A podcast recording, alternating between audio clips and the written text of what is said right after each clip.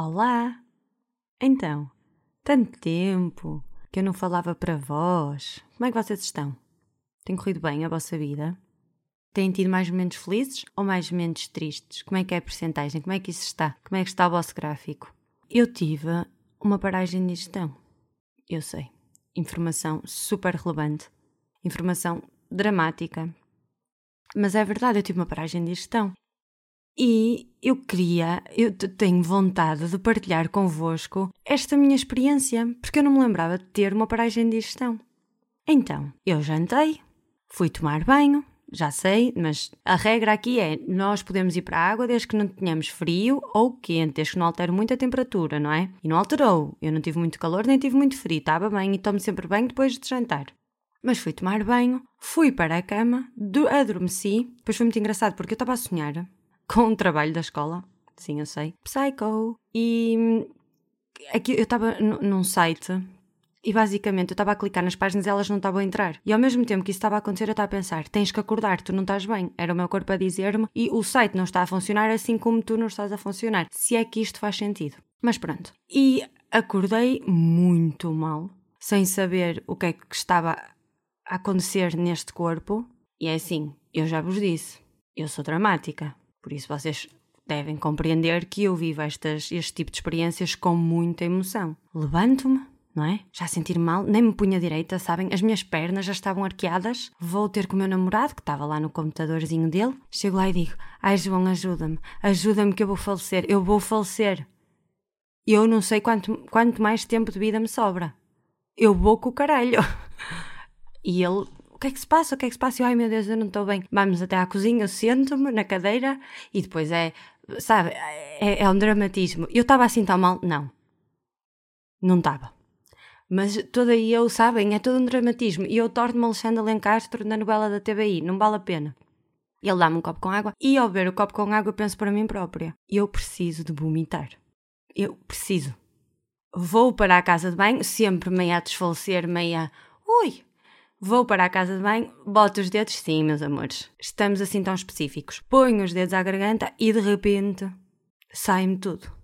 Eu não, não quero também agora entrar em detalhes porque deixo para vós, cada um que use a imaginação ou que não a use, como quiserem. Uh, mas pronto, vomitei e vomitei e depois vomito, não é? Os olhos em lágrimas por causa do esforço, de estar a provocar o reflexo do vómito. Ponho-me para trás e estou só. Ai, estou melhor? mas pensava que não passava dois. Olha, hoje ia ter cozinzinhos. Lá ia eu. E o meu João, pronto, olhou para mim e disse: Tá bom, não morreu, é o costume. Pronto, então. Olha, precisas mais alguma coisa? Ai, não, não. E ele, pronto, então, então. Ah, o João, meu namorado, não é? Não sei se já tinha dito o nome dele alguma vez aqui. Não sei se deveria ter. Olha, foi. E pronto, ele seguiu a vida dele. E eu vou para a cama, ponho as almofadas, como nos hospitais, sabem que as almofadas estão meias, para nós ficarmos sentados, deitados. Ponho, e adormeço. Pronto. Foi isto. Uh, foi este o meu momento de paragem. Vocês já tiveram alguma paragem de gestão? Pois. Não faz bem à alma, mas também tenho que assumir que acho que exagerei, não é? Fui, levei. Faço sempre isso, sempre isso. Eu nunca estou. Eu, é raro me doer a cabeça assim, mas quando dói. Ui, ui, que já tenho um tumor. Dói-me a barriga. Ui, apendicite. Sou dessas. Sou. Sou um pouco hipocondríaca. Já fui mais. Tenho melhorado mas já pensei que tinha, ui, todo um cardápio de doenças. É, tem que assumir. Pronto, então, olha, o que é que vamos falar aqui? Vocês acham que são pessoas inteligentes? E agora, ai não, olha, eu acho que sou um burro. Eu acho que sou burro, burro, burro. Não sirvo para nada, não aprendo nada, sou burro, não entendo nada deste mundo. Ninguém vai dizer isto, não é? Até porque normalmente o burro, entre aspas, estou a fazer aspas, sabem aquelas aspas no ar? O burro não acha que é burro, porque o burro até se acha muito inteligente. Normalmente é isso que acontece. Por isso é que normalmente é muito burro. Não querendo aqui ferir suscetibilidades, porque eu própria, meninos. Então, mas o que é isto de ser inteligente? Eu fui ver, não é? Inteligência é um conjunto que forma todas as características intelectuais de um indivíduo. Ou seja, a faculdade de conhecer, compreender, raciocinar, pensar interpretar. A inteligência é uma das principais distinções entre o ser humano e os outros animais. Muito bem. Vamos agora falar aqui de uma coisa. Vocês acham, ou melhor, na vossa opinião, o que é que vocês consideram uma pessoa inteligente? Nós podemos ser inteligentes numas áreas, mas não sermos noutras. Apesar de nós podemos ser muito inteligentes numas áreas e nas outras sermos. Hum, deixar um bocadinho a desejar. E, para além disso, nós podemos ter um raciocínio. Oh, mas de uma, um raciocínio daqueles que. Ui! Einstein! Prodígio! Mas depois, inteligência emocional.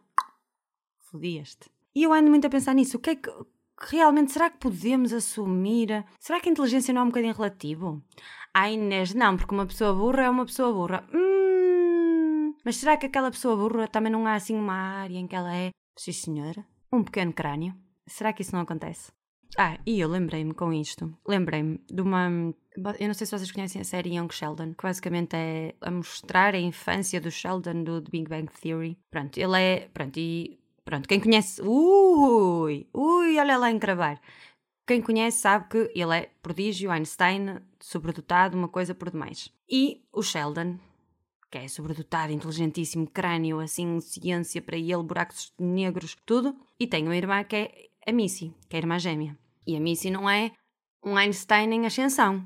E eles, os dois, como são gêmeos, ele é sobredotado e ela não, vão a uma universidade passar uma série de testes para ver as várias vertentes da inteligência de cada um. E o Sheldon, ui, tudo que é testes de raciocínio, desafios, cálculos, lógica, ui, 10 a 0 à Missy. Contudo, porém, todavia, nos testes em que é preciso demonstrar empatia, inteligência emocional, ele zero. E a Missy, o Jesus arrebenta com a escala. Ou seja, nós podemos ter isso tudo, ser grandes crânios, raciocínio, lógica, mesmo ali, tal, tal, tal. E depois falta-nos inteligência emocional, saber lidar com o outro. E vocês podem dizer, ah, mas isso não é. É, é. É uma forma de inteligência. É uma forma de inteligência. Porque, reparem, o que é que nos adianta ter um crânio gênio na mão se ele não consegue conviver com não consegue. Não consegue, apesar, ele é ali, é, não, não consegue ter uma conversa, não consegue comunicar. Vai fazer muita coisa, mas sozinho, no seu cubículo. E se calhar até nem vai partilhar com os outros e vai, é aquilo, é o seu cubículozinho. Ou seja, a palavra ou seja virou moda neste podcast, não é? Pronto. Ou seja, há vários tipos de inteligência. E nós podemos ter uma inteligência em determinado tema ou vertente, se assim preferirem, mas não ter noutra. Outro, outro insight aqui da menina. A inteligência é uma das principais distinções entre o ser humano e os outros animais. E isto leva-me a pensar, a refletir: será que quanto mais inteligentes somos, mais maldosos, hum? mais malícia? Hum? Porque reparem, eu acho que ser muito inteligente não é assim tão bom. Primeiro porque pensamos, compreendemos tudo demais. O mundo real torna-se ainda mais real. Depois porque será que isso nos faz ficar mais frios, menos empáticos? E será que realmente o facto de sermos seres pensantes nos dá essa. Ou melhor, será que o facto de conseguirmos raciocinar aliado ao nosso instinto animal provoca uma maldade, como podemos ver com guerras, violações, uh, tortura, fazer mal a crianças, fazer mal a animais, fazer aquela que não vai, olha, coisas que nem, que nem lembra. Será que isto. Vocês acham que há aqui uma. que se, que se unem estes conceitos? O instinto animal aliado a uma racionalidade pode ser uma valente merda? pois é. Olhem que. Hum, alguém me diz que sim. Depois, outro insight aqui sobre inteligência. Condescendência. Eu tenho-me apercebido uma coisa nos últimos tempos anos da minha vida. Ui, muito deep. Anos da minha vida. Os, olha, as últimas décadas, menino. Bom, tenho-me percebido que as pessoas que se julgam extremamente inteligentes, assim, um, ui, prodígios, são condescendentes com os outros. Ah, mas tu não sabes? Ai, como, é, como assim tu não sabes? Vives numa caverna? Como assim tu não sabes? Ui, tu não sabes então que o código binário é constituído por 0 e 1. Isto foi o exemplo mais aleatório de sempre, mas sigam. Como assim tu não sabes? Tens vivido numa, cade... numa caverna? Os teus pais não te ensinaram, não, não te levaram à escola? Ui, quem és tu que não sabes nada? Este tipo de discurso. Ou, por exemplo, as pessoas, pronto, menos inteligentes, em que eu digo já que me insiro cada vez mais, acho-me cada vez menos inteligente, porque quando olho certas coisas, coitadinha de mim, não é? As pessoas menos inteligentes tendem a fazer perguntas. Porquê? Porque não sabem. E depois existe uma condescendência de, dos génios, que é Ui, tanta pergunta. Ui, porra, tanta... tens que fazer assim tantas perguntas. Mas não acham que existe assim uma, uma condescendência? E o que é que falta a essas pessoas? Voltando assim a pegar no fiozinho lá atrás. Inteligência emocional. Para saberem estar caladas. Falta-lhes dois dedos de testa. Bom senso. Empatia. Outra coisa. Vocês têm uma empresa. Está muito aleatório, não é? Vocês têm uma empresa e têm para determinado para ocupar determinado cargo duas pessoas. Uma, ui, voltamos, prodígio, Einstein, gênio, mas que está a cagar. Tipo, é aquela pessoa que vive ali para o umbigo dela, que não se esforça, não pensa em equipa. Ou temos uma pessoa que, pronto, não é burra, não é burra, mas se calhar não é um prodígio. Se calhar aos três anos já ainda não sabia falar inglês nem contar até 100. Porém, contudo, todavia, é uma pessoa extremamente esforçada. Pensa nos outros, que se esforça, cumpre prazos. Sabem? Tem estas duas pessoas: o prodígio e o esforçado. Quem é que vocês contratariam? Eu não sei. Eu vou-vos dizer. Eu, para contratar o prodígio, tinha que ser mesmo um prodígio. Porque eu acho que compensa. Às vezes compensa dar espaço a certos prodígios. Mas eles têm mesmo que ser génios. E estou a falar de génios. Mozart, Beethoven, Picasso têm que ser génios na área deles para compensar. Eu não estou a dizer que eles eram assim, mas para compensar, se calhar, alguma falta de inteligência emocional, alguma falta de espírito de equipa, alguma falta, algum, alguma falta não, alguma condescendência, alguma falta de tato a lidar com os outros. Têm mesmo que ser génios. E vamos lá assumir uma coisa: 0,5 em 10 são realmente génios. Se não menos, não é? Porque um gênio não se faz um gênio, nasce um gênio. Ui, que poético! Vocês, vocês acham isto ou não? Ou vocês acham, ai não, Inês, mas pronto. Porque aqui podemos ter três, quatro caminhos. Eu já vos dei um, não é? Que normalmente eu contratava o esforçado, mas se fosse realmente gênio, hum, será que não compensa? Podemos ter o caminho de Ai, Inês, não sei, porque, pronto, se era assim uma pessoa inteligente, eu prefiro uma pessoa inteligente a fazer as funções que lhe competem. Ou podemos ter, não, não, o esforçado, ó, oh, esse sim, esse eu sei que eu posso confiar. E esse, ó, de olhos fechadinhos. E temos que dar oportunidade a todos. Todos temos que ter oportunidades. Também podemos ir por aí. E eu não discordo nem concordo, estou convosco, estou só a debater. Porque isto de inteligência era-me fazer comichão, sabem? Porque o que é isso, ser inteligente? Porque eu, eu digo-vos uma coisa, eu acho que das coisas que mais me atingem, autoestima, desde sempre, desde, desde que era uma garota, é o facto de eu querer que os outros achem que eu sou inteligente. Isto é uma estupidez por demais. E eu ando, estou a tentar desconstruir isso em mim e perceber porquê e realmente o que é que isto significa. E como eu acredito que, haja muito, que existam muitas pessoas que tenham essa necessidade da aprovação dos outros a nível de inteligência, e eu ando a tentar, percebem? A perceber um bocadinho isso, porque, porque eu não acho que exista muito isso de uns serem inteligentes e outros. Eu acho que há áreas. Eu em muita, eu em algum, em muitas, olha ela, olha ela, em muitas áreas eu sou, ui, genial. Não, mas eu consigo ser, ui, agora não me está a sair, com medo que vocês pensem que eu tenho a puta da mania. Mas eu consigo ser boa, mas há áreas em que eu sou, ui. Muitas vezes lá em casa é uma risota por demais porque eu por umas coisas muito espertinha, muito tudo e muito saídinha da casca, mas por exemplo, dou-me uma embalagem com abertura fácil, já foste. É que há estalada, eu só consigo abrir aquilo à estalada. E estão a ver, serei eu inteligente ou não? Por exemplo, falam-me de um carro, nem pensem. Não sei para que é que aquilo serve, dá-me medo. Vocês abrem um capô de um carro e eu, ui, não toquem nada. Não toquem nada que eu não sei. Eu não sei o que é que pode vir daqui. Eu não toco em nada com medo de estragar, que eu não percebo nada. Eu, ó, é deixar muito fio, muito fio. Ui, alerta, alerta, sai fora. E eu tenho esse.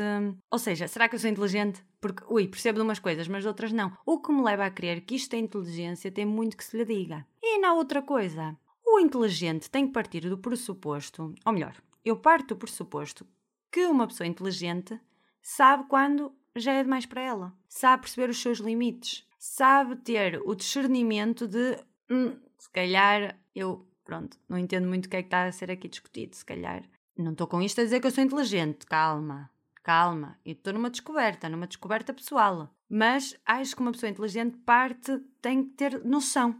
E eu vejo muitas pessoas, Mas eu estou a dizer, ó, oh, pessoas de gabarito, não é? De cargos e cargos e. não é? Que ui, inteligentíssimos, ui, uma biblioteca com mais de 10 mil livros para cima, mas depois os limites. Ui, entram em todos os debates entram em todas as conversas. É uma alegria. E muitas vezes só dizem. Exatamente. Só dizem merda. Muito bem, meus ouvintes. Vocês estão com o espírito deste podcast. Mas. Ah, e depois agora podemos rematar aqui com, com hum? podemos rematar aqui este tema da inteligência com a nossa querida, magnífica inteligência artificial. Artificial. Desculpa. Ui, que ela hoje está possessa. Inteligência artificial. Que eu, eu ainda nunca, nunca tinha falado disto aqui. E é um tema, não é? É um tema que está em vogue. Em vogue? Não, em voga. É um tema que está sobre a mesa.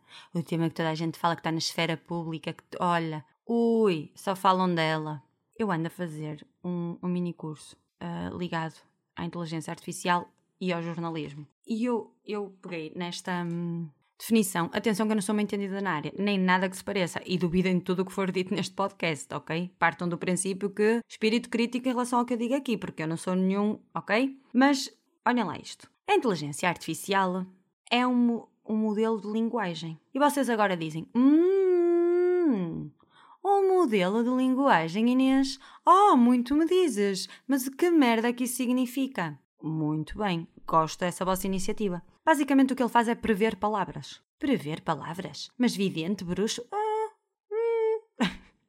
ele prevê palavras, amores. Eu vou-vos dar um exemplo. Imaginem que eu, que eu dou a frase O gato é ferramentas como o chat GPT.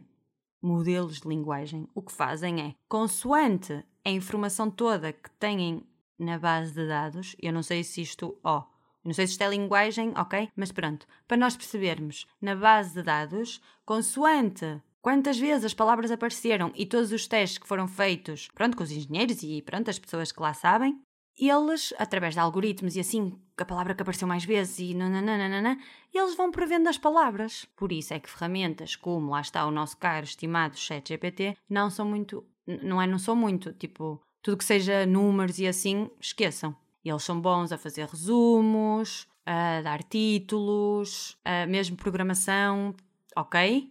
Mas tudo o que é matemáticas e afins, não, porque lá está, prever palavras. E eu, no curso, aprendi uma coisa interessante, que eu achei interessante. Não sei se vocês vão achar, mas muitas vezes o que acontece é, imaginem que se faz perguntas e que ele não tem informação suficiente ou pronto, não tem informação sobre aquilo então ele começa a ter alucinações. E sim, o nome é mesmo alucinações. Começa a ter alucinações e prevê palavras, tipo, começa a mentir, entre aspas. Porque aquilo é uma máquina, gente. Aquilo não tem aquela coisa de, ah, eu vou mentir este ser humano. Eu vou mentir este ser humano, ele vai ver, ele vai aprendê-las. Ele vai perceber que a tecnologia é que manda. Não. Mas pronto, começa a inventar um bocado as chamadas alucinações. Por isso é que devemos ser críticos. E depois já toda a questão da ética, que se está a falar muito, porque. E, e eu acho que essa questão da ética realmente é das questões que mais tem que estar em cima da mesa, se não queremos que isto dê merda. Porque as pessoas más sempre vão fazer coisas más com ferramentas, isso seja com o que for, seja com o que for. Não é agora com a inteligência artificial, as pessoas agora más vão se tornar na pior. Não. Isto vai ser sempre assim, é a história do ser humano. Ele pega nas coisas e faz coisas más. Agora, vamos lá ver aqui uma coisa nós não vamos, nós não podemos ign ign ui, ignorar a evolução. E também seria estúpido a nossa, a nossa seria estúpido se nós não quiséssemos saber. Eu acho que nós devemos pegar nesta não é nova invenção, porque a inteligência artificial está a ser estudada pelo menos desde os anos 80. Mas pegar nisto e tentar perceber como é que podemos usar de forma ética, mas de forma também a tirarmos proveito. Porque um, uma das coisas que mais me preocupa é, por exemplo, nas escolas. Já ouvi não sei quantos miúdos a dizerem Ai, a professora mandou-me fazer um trabalho. Olha, fui ao chat GPT, fez-me tudo. Tudinho, pôs título, fez, ó, introdução, tudo, fez tudo. E eu não tive que fazer nada. Uh, isto a partir de agora. Eu não faço mais nenhum para a escola. E isto vai dar merda. Porque não estamos a explorar a criatividade, o espírito crítico, própria, o próprio processo de pesquisa para trabalhos permite-nos aprender coisas, estimula-nos. Isto não vai acontecer se as crianças começarem a focar em ferramentas como o ChatGPT. Por isso, sim, acho que deve haver aí uma, não é? Ok, vamos com calma. Também temos que. Ora bem.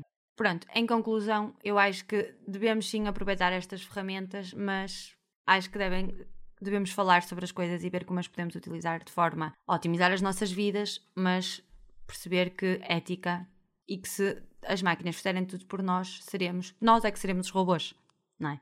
Porque nós é que, se pensarmos um bocadinho, não é? Se as máquinas começarem a fazer tudo por nós, nós é que seremos pequenas marionetas neste mundo. E depois, também vamos considerar aqui uma coisa. O ser humano sempre teve medo de tudo. Ui, apareceu a rádio, meu Deus, que é isto? Invenção do demónio, invenção do demónio aparece a televisão, ui, a rádio vai morrer, a rádio vai morrer e agora vamos ficar todos lunáticos a olhar para um ecrã. Também não menti. Pronto. A mentir também não está, não é? Bom, vou deixar assim. Mas o que eu quero dizer é que sempre que aparece uma nova inovação, nós tememos. Porque eu acredito muito que muito do nosso medo, muitos dos nossos medos e preconceitos venham do facto de nós termos falta de conhecimento sobre algo. E a falta de conhecimento gera medo. Uh, por último, por último, ah, queria só aqui deixar uma coisa que é: meus amores, meus pedacinhos de sabotadores, os robôs não vão dominar o mundo, meus anjos. Porque são robôs, precisam de energia, alguma coisa a gente tira à tomada, não é? Não vamos enlouquecer agora, vamos ter calma, vamos ter calma, muita calma nessa hora e não vamos começar a enlouquecer, não é? Realismo. Contudo, contudo, verdade que isto pode ter uma influência negativa. Eh, por exemplo, a falta de emprego. As empresas podem começar a utilizar, a utilizar a inteligência artificial e não contratar pessoas. Por isso é que eu também acredito que, para além da ética, tem que haver uma certa legislação. Mas daí aos robôs dominarem o mundo, não se esqueçam que o computador só funciona porque está ligado a uma tomada e nós damos energia. Não vamos agora também. Yeah? Pronto. Eu agora queria. Eu, eu perguntei ao ChatGPT: olha, olha esta junção de temas.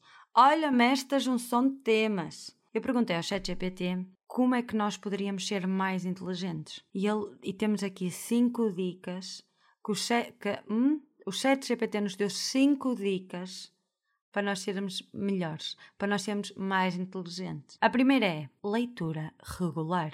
Isto depende, porque depende do que é que vocês vão ler. Está bem? Também não se fiem agora, ui, o que importa é ler.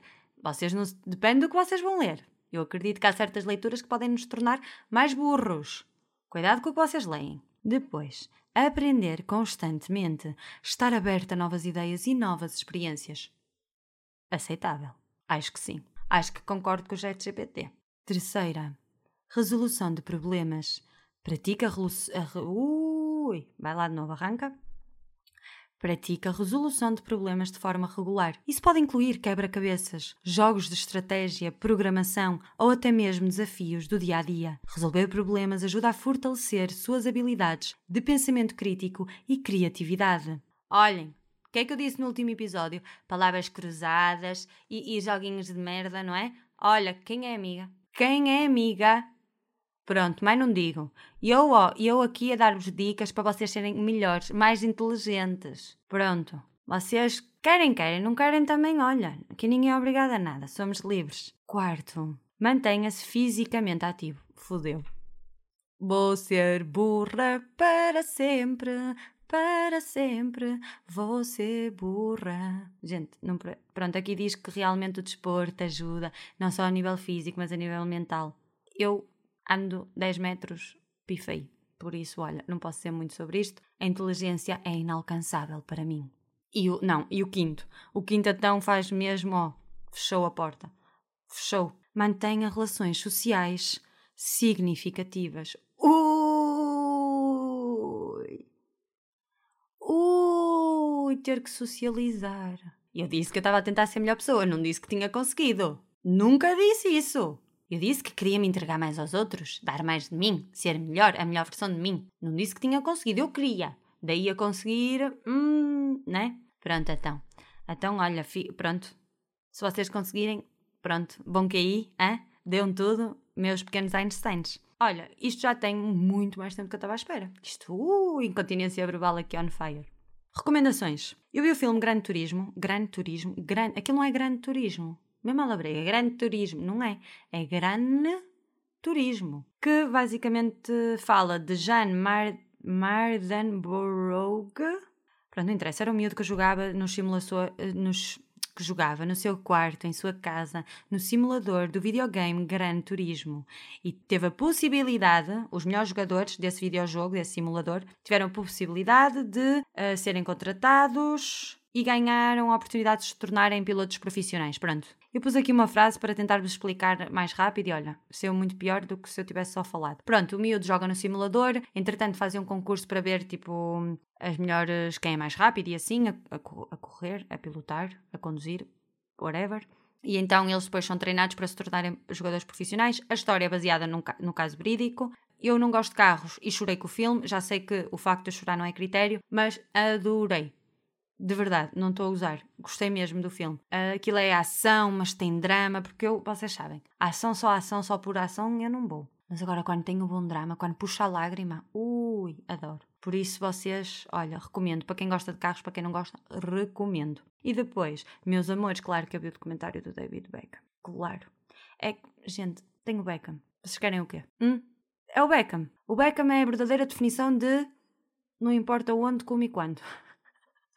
Aquele homem é lindo, lindo! E pronto, sim, vi o documentário e queria, queria ressalvar três, quatro coisas que eu adorei no documentário. Para já, ok, já sabemos. Os documentários sobre uma certa personalidade tendem sempre a romantizar. Vocês têm que acabar o documentário a pensar: ui, este aqui é do caralho. Ah, este aqui, ó, faz, ele faz e acontece. Ele diz e faz e acontece. Este aqui é, ó, tufa. Certo, já sei. Contudo, porém, todavia, continuo a dizer e a repetir: é o Beckham. Está bem? Pronto, então. Então, primeiro, eu gostei de o facto deles várias vezes salientarem a importância de uma equipa. Neste caso em particular no futebol, mas a importância de um líder saber gerir uma equipa para alcançar o seu melhor e lá está, ser um líder e não um chefe, não autoritário. Gostei muito dessa, desse insight, gostei desse, de terem falado disso. Achei, sim senhor. Segundo, o ódio com o Beckham, porque aquilo mostra, uh, aquilo foi em 99, acho eu, quando a Inglaterra jogou contra o México. Contra o México não, contra a Argentina. E basicamente um dos jogadores provocou o Beckham o jogo todo e o Beckham acabou por lhe dar tipo um pontapé. Também não foi bem um pontapé, mas pronto, ele levou vermelho e saiu. E depois o que aconteceu foi que toda a Inglaterra, depois eles perderam, ok? A Argentina ganhou e toda a Inglaterra odiou o Beckham. Mas eu estou a dizer mesmo, ele, imaginem, ele, sempre que ele entrava em campo, ui menino, mesmo ódio mesmo. E já não é a primeira vez que eu, que eu vejo coisas destas, de, principalmente daquela época, eh, finais dos 90, inícios 2000, e há sempre duas, três coisas que, que são sempre iguais, que é o poder que os meios de comunicação têm nesses casos, em que é exercido, exercido, da, exercido um bullying sobre alguém e que muito desse ódio parte dos meios de comunicação e eu acho isso. Hum, eu não concordo com isso, claro que não, mas acho que isso prova o quão é bom salvaguardarmos os meios de comunicação e termos a certeza que eles estão indo na direção correta, porque eles têm muito poder. E se eles têm muito poder, convém que eles estejam a usar esse poder para o bem. Porque nessas épocas o Beckham foi só um, mas tivemos a Britney Spears. Também sofreu imenso com isso, que era o sensacionalismo, sabem? E muito do ódio que foi transmitido, muito do ódio que ocorreu contra certas pessoas, celebridades, como queiram, partiu muito dos meios de comunicação. A segunda coisa é ver-se uma diferença entre antes e agora. Isso é positivo. Antigamente não se falava de saúde mental. Não importava. Não era um tema. Não era um tema, simplesmente. Hoje em dia, se aquilo acontecesse, ou melhor, hoje em dia, se aquilo tivesse acontecido, eu gosto de acreditar que, não, que aquele ódio todo não, não era uma coisa realista, hoje em dia se é que isto fez sentido. Por isso sinto que, apesar de tudo e de olharmos à nossa volta e dizermos este mundo está uma merda, olha, está tudo uma merda, um dia que exploda, que isto, olha, não há salvação para nós, apesar disso tudo, a verdade é que estamos a progredir e a evoluir enquanto sociedade, por isso, nice. E terceiro, que é uma coisa que é um tema que, que eu nunca pensei. Vocês sabem que eu sou muito desconectada do desporto, então do futebol, maisinha. Mas eu nunca pensei que isto fosse um tema que eu gostasse tanto, que é não é que eu gostasse, mas que me faz pensar muito, que é, para um desportista profissional, é muito duro acabar a carreira dele. Porque eles viveram toda a vida com aquele propósito. E de repente, por uh, fatores que, que lhes são completamente. eles não têm controle, não é? O envelhecimento. Pronto, chega a idade, acabou. O corpo começa também a ceder. E eles têm que deixar o propósito da vida deles. Uh, têm que deixar. Uh, quase a missão da vida deles, não é? A paixão que eles realmente carregam, porque acontece com o Beckham, aconteceu com o Beckham, mas por amor de Deus, e não, não é só futebol, no ténis, o que seja. No ténis, por exemplo, há muita coisa dos joelhos e que eles têm que acabam por abandonar as carreiras porque o corpo cede.